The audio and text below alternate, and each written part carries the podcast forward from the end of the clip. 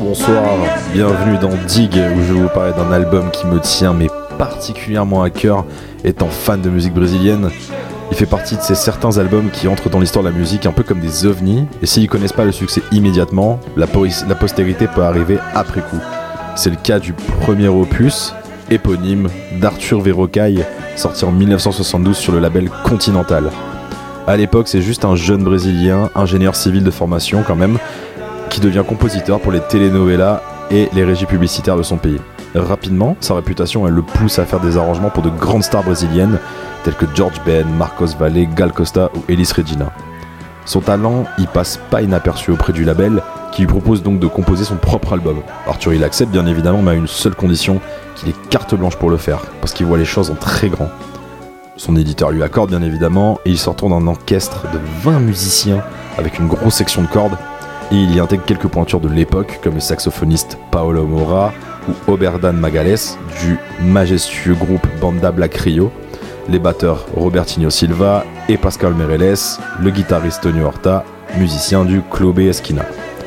Pour composer son premier opus, il s'inspire des artistes qu'il écoute en boucle à l'époque. Blood, Sweet Tears, Chicago, Wes Montgomery, Frank Zappa, Herbie Hancock, Miles Davis pour citer que les plus connus, tout en étant influencé par les gros noms de sa culture brésilienne, Milton Nascimento en premier lieu. Il en résulte un album de 10 titres dont certains morceaux ont été un peu conçus en quelque sorte comme la bande-son d'un film imaginaire. On est à mi-chemin entre une bossa nova sophistiquée, ballade folk, jazz funk classieux, psychédélique. Il invite même la chanteuse Celia, avec qui il avait déjà collaboré sur ses deux premières productions pour un beau et envoûtant seriado.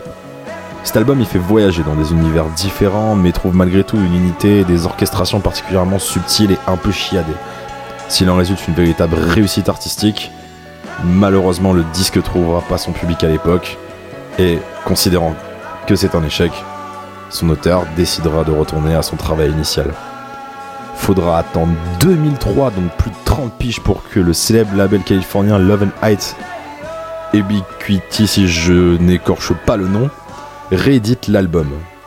Il y a toute une nouvelle génération qui découvrira alors le brésilien et ses compositions. Le milieu du hip-hop notamment va s'en emparer mais d'une force Ludacris, Snoop Dogg, Schoolboy Q, Currency qui le sampleront mais bien comme il faut. Madlib, producteur de renom, qui le considère comme un de ses disques de chevet, et Tyler the Creator qui, pour faire le petit lien avec MF Doom, et Arthur Rocaille en même temps étaient ses deux concerts de goal. Donc pour vous dire à quel point en 2003 il a tout pété.